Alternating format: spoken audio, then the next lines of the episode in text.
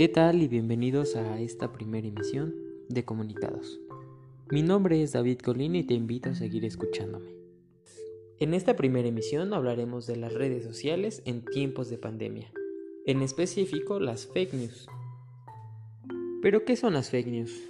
Bien, su traducción al español sería noticias falsas. Como lo sabemos, estas noticias buscan crear cierta incertidumbre, polémicas, entre otras cosas. Pero, ¿qué impacto tienen en las redes sociales?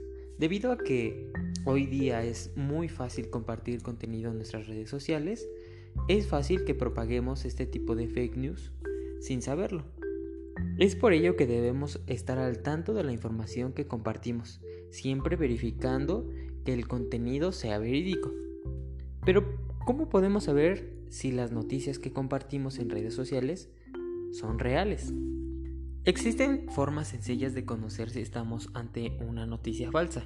La más fácil es entrar directamente a la nota completa, verificar que tenga una redacción adecuada y el medio que lo está publicando.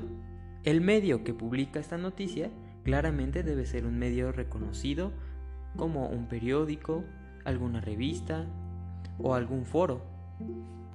También deberemos ser cuidadosos, pues existen sitios que se hacen pasar por periódicos de relevancia y no lo son. Es por ello que debemos vigilar que el enlace al que estemos entrando sea el adecuado.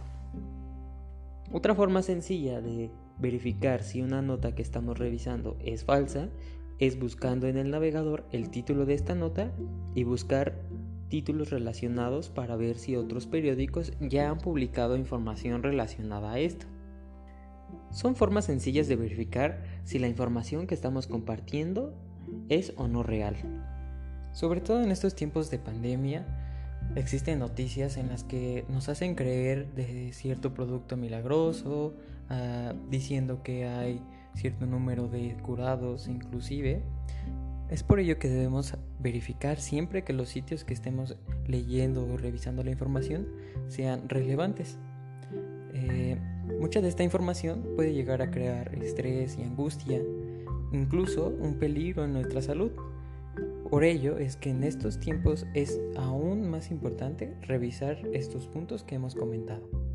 Y hasta aquí nuestra primera emisión de comunicados. Espero que estos tips les sean de gran ayuda y que verifiquen la información que comparten en sus redes sociales.